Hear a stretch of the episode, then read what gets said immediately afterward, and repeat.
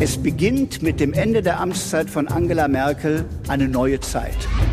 Machtwechsel. Ich bin zutiefst davon überzeugt, dass dieses Land einen Neuanfang braucht. Der Weltpodcast zur Wahl. Ich möchte eine Regierung anführen, die unser Land nach vorne bringt. Mit Dagmar Rosenfeld und Robin Alexander. Wir entscheiden in einer Situation, wo der Frieden in Afghanistan wirklich näher gerückt ist. So Bundeskanzler Gerhard Schröder am 22. Dezember 2001. Damals entscheidet der Bundestag, bewaffnete deutsche Streitkräfte nach Afghanistan zu schicken. Schröder spricht von einem kurzen, gezielten Einsatz.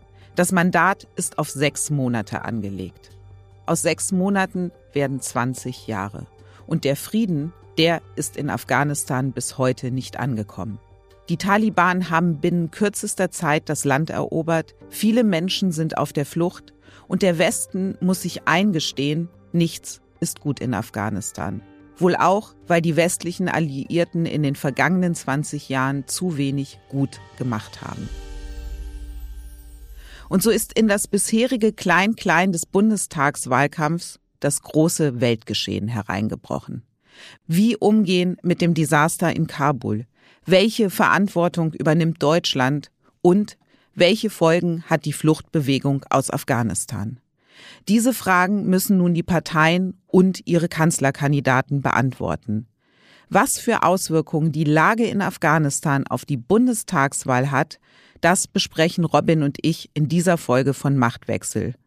Und weil das heute ohne das Gestern nicht zu verstehen ist, reden wir auch darüber, wie Angela Merkel in ihren 16 Jahren Kanzlerschaft mit dem Afghanistan-Einsatz umgegangen ist. Auch wenn es nicht jedem gefällt, so kann man angesichts dessen, was sich in Teilen Afghanistans abspielt, umgangssprachlich von Krieg reden. Diese Worte sagt Karl Theodor zu Gutenberg Ostern 2010. Kurz zuvor sind drei Bundeswehrsoldaten in Kundus durch einen Hinterhalt der Taliban getötet worden. Spätestens jetzt wird offensichtlich, was die Bundesregierung mit dem Begriff bewaffneter Kampfeinsatz zu kaschieren versucht. Deutsche Soldaten sind im Krieg. Es dauert dann aber doch noch Monate, bis sich auch Angela Merkel dieses Wort zu eigen macht. Ich finde, das sollte man beim Namen nennen. Die Soldaten äh, sagen, das ist gut für sie, weil dann die Menschen auch sich besser vorstellen können, was da passiert. Und ich habe noch einmal gesagt, so etwas kannten wir seit dem Zweiten Weltkrieg nicht. Wir haben uns das von unseren Eltern und Großeltern erzählen lassen. Und heute ähm, müssen wir versuchen, auch mit diesen tapferen Soldaten ihre Erfahrungen zu teilen und auch versuchen, uns vorzustellen, was sie erleben. Und deshalb sollte man die Dinge auch beim Namen nennen. So Merkel bei ihrem Besuch des Bundeswehrlagers in Masar al-Sharif Weihnachten 2010. Da war die Diskussion allerdings längst durch. Robin, dieses Defensive, ist das symptomatisch für Merkels Umgang mit dem Afghanistan-Einsatz? Ja, das ist so. Angela Merkel hat ja diesen Einsatz geerbt, der, der lief ja, als sie Kanzlerin wurde. Und damals mit dem Krieg, das war ja nicht semantisch, sondern das war ja die absurde Situation, dass eigentlich jeder wusste, dass da ein Krieg passiert, dass da Menschen fallen. Es gab ja auch eine Debatte, darf man die toten Soldaten Gefallene nennen, ähm, was die Familien von denen sehr verletzt hat. Und äh, Gutenberg hat damals einfach Krieg gesagt und dann gab es eine Diskussion und als die entschieden war, ist auch Merkel darauf eingestiegen und ähm, seltsamerweise in diesem O-Ton sagt sie ja, man soll das sagen, aber spricht es nicht einmal aus. Also sie hat immer vermieden, in zu große Nähe zu diesem Einsatz zu gehen. Sie hat die Soldaten besucht, aber das war keine Form, dass man Merkel damit identifizieren konnte. Und das ist ein etwas Typisches, weil Deutschland hat ein anderes Verhältnis zum Militär als andere Nationen. Ähm, das kann man auch in Umfragen messen. Und Merkel hält halt zu schwierigen Themen einfach Distanz. War das ihr Tribut sozusagen an die öffentliche Meinung, weil sie wusste, mit einem Bekenntnis zu solchen Einsätzen ist stimmungsmäßig zumindest wenig zu gewinnen? Das ist ja die klassische Methode bei Angela Merkel. Sie versucht, das zu tun, was richtig ist. Und sie hat natürlich auch versucht, ähm, die Bundeswehr dort ähm, vernünftig auszustatten, aber sie versucht das so zu tun, dass das möglich keiner merkt, wenn es kontrovers ist. Und das war in diesem Fall sicherlich so. Wobei man das nicht personalisieren darf. Die Deutschen haben überhaupt ein ungeklärtes Verhältnis zu diesem Militär. So denken wir mal an die absurde Debatte, dass neulich ein Offizier nicht in Uniform bei dieser Internetkonferenz Republika auftreten darf. Übrigens ein Afghanistan-Veteran. Ja? Das ist jetzt nicht die Schuld der Politik, aber darüber äh, wird hier eine Woche auf Twitter geredet. Oder denken wir daran, dass die SPD es acht Jahre lang geschafft hat zu verschleppen, dass die Bundeswehr bewaffnete Drohnen anschaffen darf. Und auch das hat mit Afghanistan zu tun. Ne? Also die deutschen Soldaten, als sie da noch im Feldlager waren, sind angegriffen worden. Die haben ja Drohnen, nur keine bewaffnete. Dann sehen sie sozusagen in ihren bunkerartigen Unterständen, wo, von wo werden sie beschossen. Und dann müssen sie die Amerikaner anrufen, damit die Amerikaner dann einen Luftschlag machen, weil die deutsche Drohne, die fotografiert und die Bilder sendet, kann das nicht tun. Und nach acht Jahren sagt die SPD, wir müssen da weiter darüber diskutieren. Das muss man ehren, also fairerweise sagen, zum Entsetzen der SPD-Verteidigungspolitiker, ähm, der verteidigungspolitische Sprecher Fritz Felgentreu hat sogar sich öffentlich distanziert. Auch der Generalsekretär Lars Klingbeil hat gesagt, das geht nicht so. Aber es gibt halt in der SPD Leute, die ihre Identität aus der Friedensbewegung der 80er Jahre ziehen, wie der Fraktionsvorsitzende oder die linke Twitterblase bespielen. Und auch da müsste der Wahlkämpfer und möchte gern Bundeskanzler Olaf Scholz mal sagen, welche SPD ist es eigentlich, die wir da jetzt im Herbst wählen sollen? Die SPD ist ja in den 16 Merkel-Jahren fast immer Koalitionspartner gewesen, bis auf eine Ausnahme. Und die Distanz zur Truppe und auch ihren Einsätzen hat man jetzt ja auch am Ende der Afghanistan-Mission erleben können. Also als die letzten Soldaten Ende Juni zurückkehrten, ist kein Vertreter der Bundesregierung da gewesen, um sie zu empfangen. Ist in den Merkel-Jahren versäumt worden, Bundeswehreinsätze als das zu behandeln, was sie sind, ein selbstverständlicher Teil der deutschen Verteidigungspolitik? Ob diese Bundeswehreinsätze selbstverständlich sind, ehrlich gesagt, darüber kann man ja politisch diskutieren die Position, dass die Bundeswehr das nicht tun sollte, ist ja legitim. Nur wenn sie es tut, dann braucht sie auch die Unterstützung der Politik und der ganzen Gesellschaft. Und was ist bei uns passiert? Wir haben Abstand genommen von öffentlichen Gelöbnissen. Das heißt, wenn Soldaten dort feierlich ihr, sozusagen sich zu ihrem Dienst bekennen, wenn die Familien da sind, das wurde in Berlin mit großem Tamtam -Tam gestört und hat mal gesagt, dann macht man es hinter verschlossenen Mauern.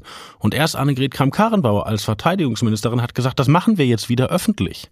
Und all die Jahre haben wir unsere Soldaten versteckt, die wir aber gleichzeitig nach Afghanistan und Mali und anderswo geschickt haben.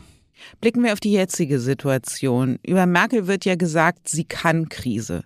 In einer der größten Krisen der deutschen Außenpolitik aber scheint sie jetzt jedes Gespür für Krisenmanagement verloren zu haben. Also während die Taliban ihr Regime errichten, während die Bundeswehr versucht, zumindest deutsche Staatsbürger aus Kabul rauszuholen, geht Merkel am Montagabend zu einer Filmpremiere und lächelt vergnügt in eine Kamera. Robin, verzeih mir den Zynismus, aber ist ein Kinoabend jetzt die neue Richtlinienkompetenz? Kompetenz? Die Frage stellen heißt sie beantworten und äh, ich persönlich war auch baff, als ich dieses Bild gesehen habe. Ich meine, das war ja so ein äh, Frauenhurra in der Politikfilm, also wie, wie das gerade sehr angesagt ist und das kann sie ja auch hingehen, aber doch nicht, während die Maschinen dort über Kabul kreisen und die Entscheidung gefällt werden muss, wen kriegen wir jetzt da rein? Also das, das hat mich wirklich schwer irritiert. Und natürlich muss man das sagen, im politischen Berlin läuft gerade ein Blame-Game zwischen Frau Kramp-Karrenbauer, der Verteidigungsministerin, und Heiko Maas, dem äh, Außenminister. Aber die Letztverantwortung hat die Bundeskanzlerin. Und ob das Auswärtige Amt die eigenen Lageberichte frisiert und nicht auf die Leute vor Ort hört, der Vorwurf steht ja im Raum, oder ob der BND nicht fit ist, auch dieser Vorwurf steht im Raum. Letztlich muss dafür die Kanzlerin Verantwortung zeigen. Was heißt das denn Verantwortung zeigen jetzt noch in der jetzigen Situation? Sie muss dringend an die Öffentlichkeit. Was sie bis jetzt gesagt hat auf diesen Pressekonferenzen reicht nicht. Die Opposition fordert eine Regierungserklärung und ich finde, das ist das Mindeste.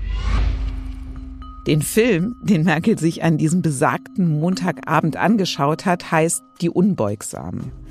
Unbeugsam geben sich jetzt auch führende Politiker aus CDU und CSU von Julia Klöckner bis Paul Ziemiak. Und zwar wenn es um die Fluchtbewegung in Afghanistan geht, ist in den vergangenen Tagen immer wieder dieser eine Satz gefallen. 2015 darf sich nicht wiederholen. Die Fehler von 2015 nicht wiederholen. 2015 darf sich nicht wiederholen. 2015 darf sich nicht wiederholen. Es ist nur klar, wir können keine zweite Situation wie im Jahr 2015 erleben.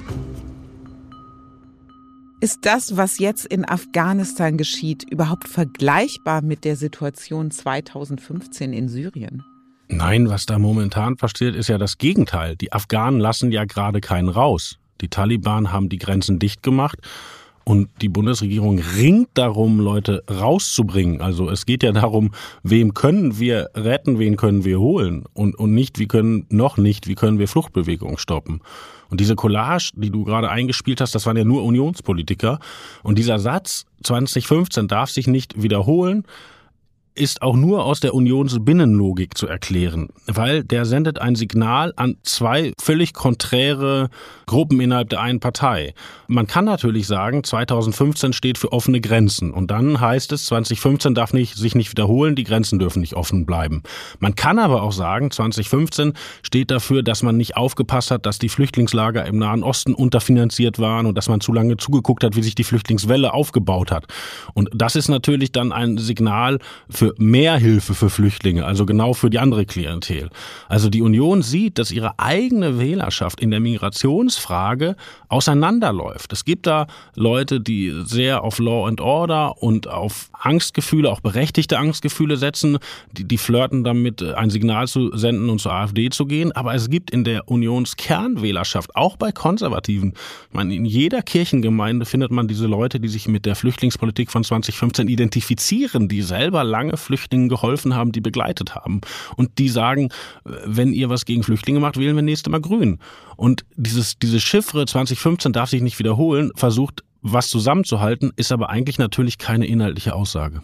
Der Rahmen der politischen Debatte um Flüchtende aus Afghanistan ist jetzt jedenfalls 2015. Und diesen Rahmen hat, wie du gerade auch gesagt hast, die Politik selbst gesetzt. Damit kommt wieder eine Partei ins Spiel, die im Wahlkampf bisher kaum Bedeutung gehabt hat, nämlich die AfD. Deren Spitzenkandidatin Alice Weidel hat getwittert, die Bundesregierung beweist, dass sie aus den Fehlern 2015 nicht gelernt hat. Sie muss sich dafür einsetzen, vor Taliban fliehenden Afghanen Hilfe vor Ort zu ermöglichen. Robin, wird die AfD der Profiteur der desaströsen europäischen und amerikanischen Afghanistan-Politik? Das kommt vielleicht darauf an, wie die Debatte in der Mitte der Gesellschaft und in der Mitte der Politik geführt wird. Man hat das ja schon in den letzten Tagen gesehen, dass sofort die Emotionen von 2015 wieder hochgekocht sind. Übrigens nicht nur von rechts, auch von der anderen Seite. Und wenn wir das mit diesen 2015 Holzschnitten, also für oder gegen Flüchtlinge, dann wird es zwei Parteien nützen, den Grünen und der AfD. Das wäre aber vielleicht ein ziemlich hoher Preis. Und tatsächlich, es ist doch klar, also 2015 sind doch Leute aus den Lagern in Jordanien und Libanon losgelaufen über die Türkei, über die Ägäis, Griechenland, durch den ganzen Balkan. Das kann doch im Ernst keiner wollen. Das ist eine absurde Idee, dass jemand aus Afghanistan sich zu Fuß bis zu uns durchschlagen soll. Das klappt schon nicht, weil die Türkei ihre Grenze zu Iran mit Zaun und Mauer und Wachturm, da, da kommen nicht Millionen Leute durch also diese Idee, dass die ungeordnete Migration von 2015 ein Wert an sich gewesen sei, die ist doch absurd. Deshalb sollte man sich wirklich gut überlegen, links und rechts, ob man da die eigenen Traumata oder auch die eigene emotionale Betroffenheit von 2015 wirklich jetzt auf Kosten der neuen Flüchtlinge durchexerzieren will öffentlich. Das heißt doch auch, wenn man die Reaktion sich jetzt anschaut, in, auch aus der CDU und CSU vor allem, dass immer noch nicht aufgearbeitet worden ist, innerhalb der Partei zumindest, was im Sommer 2015 passiert ist und wie man danach damit umgegangen ist. Ja, und da muss man sagen, diese Aufarbeitung ist versucht worden. Annegret Kramp-Karrenbauer hatte das damals Werkstattgespräch genannt, ein, ein seltsamer Begriff, aber gemeint war, wir reden noch einmal ohne Schuldzuweisung über das, was schiefgelaufen ist. Und diese Aufarbeitung ist von Angela Merkel sabotiert worden. Das muss man so hart sagen. Sie ist damals zu dieser Veranstaltung nicht gegangen. Sie hat demonstrativ gezeigt, dass sie das nicht will. Sie hat sich da ähm, beobachten lassen, wie sie Aperol Spritz in einem unweit gelegenen Berliner Hotel öffentlich getrunken hat. Sie hat einfach Angst, dass wenn an dieses Thema gerührt wird, auch an ihr Denkmal gekratzt wird. Und das könnte sich jetzt rächen. Und es ist ja nie ausgetragen worden. Schau, im, im aktuellen Koalitionsvertrag steht, es sollen 180.000 bis 220.000 Flüchtlinge pro Jahr aufgenommen werden. Wenn jetzt einer Seehofer fragt, dann sagt er, das ist doch die Obergrenze, für die ich immer gekämpft habe. Ich habe mich durchgesetzt. Und, und wenn man jemanden vom Merkel-Lager fragt, sagen die, nee, da steht ja nicht drin, was nach 220.000 Flüchtlingen passiert. Dann, das ist eben gar nicht die Obergrenze. Also man hat dieses Ding äh, semantisch verbuddelt in diesem Koalitionsvertrag und gesagt, hoffentlich hält der EU-Türkei-Deal und dann kommen halt nicht so viele. Und wenn wir Pech haben, rächt sich das jetzt. Wenn die AfD es schafft, die Ängste, die jetzt wieder hochkommen und die mit 2015 verbunden sind und wo das Label 2015 jetzt wieder in der politischen Debatte im Raum steht. Damals gab es eine CSU, die mit einer Position, ich würde sie mal AfD-Light nennen, versucht hat, das aufzufangen. Jetzt haben wir ja eine ganz andere CSU unter Söder. Also Söder selber hat das so formuliert, wie wir die CSU jetzt zu sehen haben. Der Fehler, den wir jetzt im Jahr 2018 gemacht haben, war, wir haben es zugelassen, dass der Eindruck entstand, wir stehen auf der dunklen Seite der ja. Macht und nicht auf der hellen, ja. so würde ich es mal als alter Star Wars-Fan sagen. Und das war ein schwerer Fehler, den habe ich dann auch ziemlich hart auch korrigieren müssen. Wie positioniert sich eine CSU, die jetzt auf der hellen Seite der Macht steht? Naja, der Rückweg ist jedenfalls versperrt, weil wenn man diese Star Wars-Esoterik wörtlich nimmt, dann ist ja die dunkle Seite der Macht das Böse. Und wenn man sagt, ich war böse, jetzt bin ich gut, kann man ja nicht sagen, jetzt bin ich mal wieder böse. Also das schafft, glaube ich, selbst Markus Söder nicht. Von was Markus meint er mit böse? Also was war die dunkle Seite der Macht? Der Asyltourismus? Ja, auch da muss man, ähm, um der CSU Gerechtigkeit widerfahren zu lassen, unterscheiden. Horst Seehofer hatte damals eine scharfe Opposition zu Angela Merkels Flüchtlingspolitik gemacht. Aber er hat diese Begriffe Asyltourismus, Asylgehalt nicht benutzt. Die hat Markus Söder in die Debatte gebracht. Markus Söder hat auch gefordert, um Bayern einen Zaun zu bauen, wie Viktor Orban. Markus Söder hat auch gesagt, man müsse über den Artikel 16a reden und all das hat Seehofer nie getan. Also Seehofer ist nicht, hat, hat diesen letzten Schritt nicht getan, den Markus Söder damals getan hat und diesen Schritt meint Markus Söder, wenn er von dunkle Seite der Macht redet. Ich verstehe die CSU aber aktuell auch wieder nicht, weil wie gesagt, was, worum es jetzt geht, ist nicht Leute davon abzuhalten, nach Deutschland zu kommen, sondern Leute zu holen. Wir müssen die Leute retten, die für uns die Knochen hingehalten haben. Das ist jetzt die Aufgabe der Stunde und ob das Innenministerium da eine rühmliche Rolle gespielt hat, darüber wird noch zu reden sein. Und wenn Horst Seehofer dann in einer internen Sitzung sagt, es können fünf Millionen Leute kommen, ich frage mich A, wo hat er die Zahl her und B, er muss doch spüren, dass das jetzt nicht der Moment ist. Das verstehe ich nicht, warum er das getan hat. Wie schnell ein falsches Framing in dieser Debatte gesetzt wird, das hat sich Anfang der Woche gezeigt und da spielen auch Medien eine Rolle. Also die Sendung WDR aktuell hat via Twitter verbreitet, Armin Laschet möchte keine Flüchtlinge aus Deutschland aufnehmen und als Beleg hat ein Zitat aus einer Pressekonferenz nach der CDU-Bundesvorstandssitzung gedient. Dieses Zitat ist, ich glaube, dass wir jetzt nicht das Signal aussenden sollten, dass Deutschland alle, die jetzt in Not sind, quasi aufnehmen kann. Allerdings ist dieser Satz nur ein Teil der Antwort, die Laschet auf die Frage eines Journalisten nach Flüchtlingskontingenten gegeben hat. Hören wir uns doch einmal die ganze Antwort an. Ich denke, jetzt muss das Signal sein, humanitär vor Ort zu helfen. Ich habe ja eine Gruppe eben beschrieben, nämlich Frauen, die sich besonders in diesem Afghanistan, das auf Freiheit hoffte, engagiert haben. Das ist etwas wie ein Kontingent, was man da benennt. Aber ich glaube, dass wir jetzt nicht das Signal aussenden sollten, dass Deutschland alle, die jetzt in Not sind, quasi aufnehmen kann, sondern die Konzentration muss darauf gerichtet sein, vor Ort jetzt diesmal rechtzeitig, anders als 2015, humanitäre Hilfe zu leisten und die Menschen, die den sicheren Weg finden aus Afghanistan in ein Nachbarland, denen dann auch Lebensmöglichkeiten zu geben, Bildung für die Kinder zu geben und vieles andere mehr, was man 2015 versäumt hat. Da ist wirklich was passiert, was nicht hätte passieren sollen.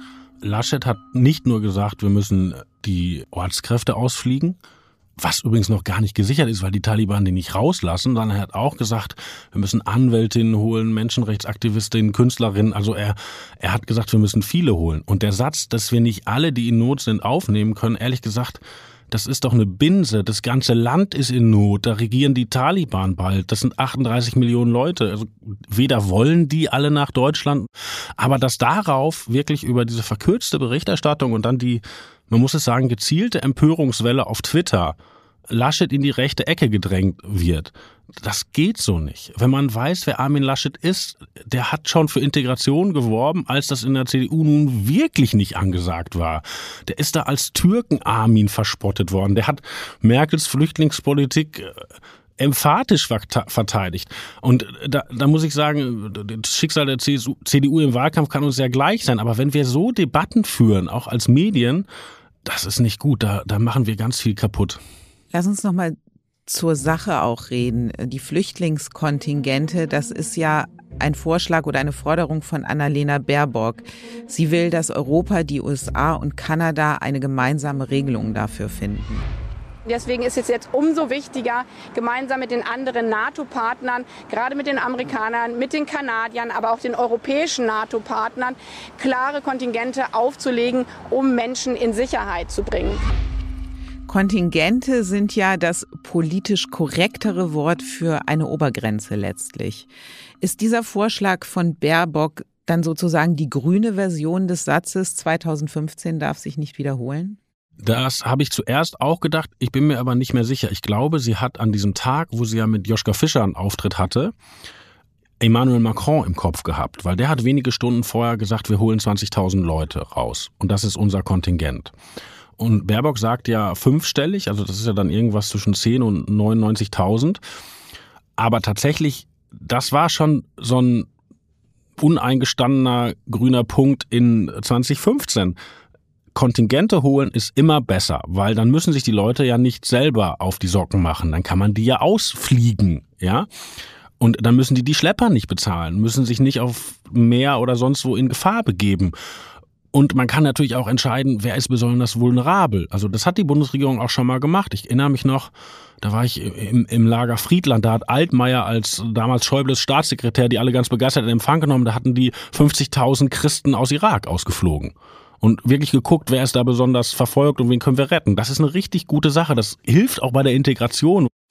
Nur, wenn man ein Kontingent macht, ist natürlich irgendwann das Kontingent voll.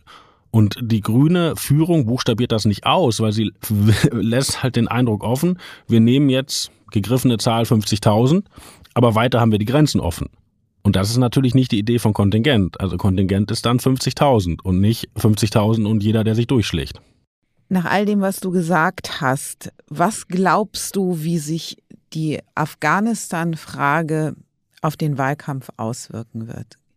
Wird sich was verändern? Werden wir ernsthafter diskutieren, weniger an Kandidaten orientiert und mehr an Inhalten? Kommt hier ein Thema, was neben der Klimafrage und der Corona-Frage bisher keine Rolle gespielt hat, ist das jetzt da und ist die Migrationsfrage das Thema, das uns in den nächsten Jahren beschäftigen wird?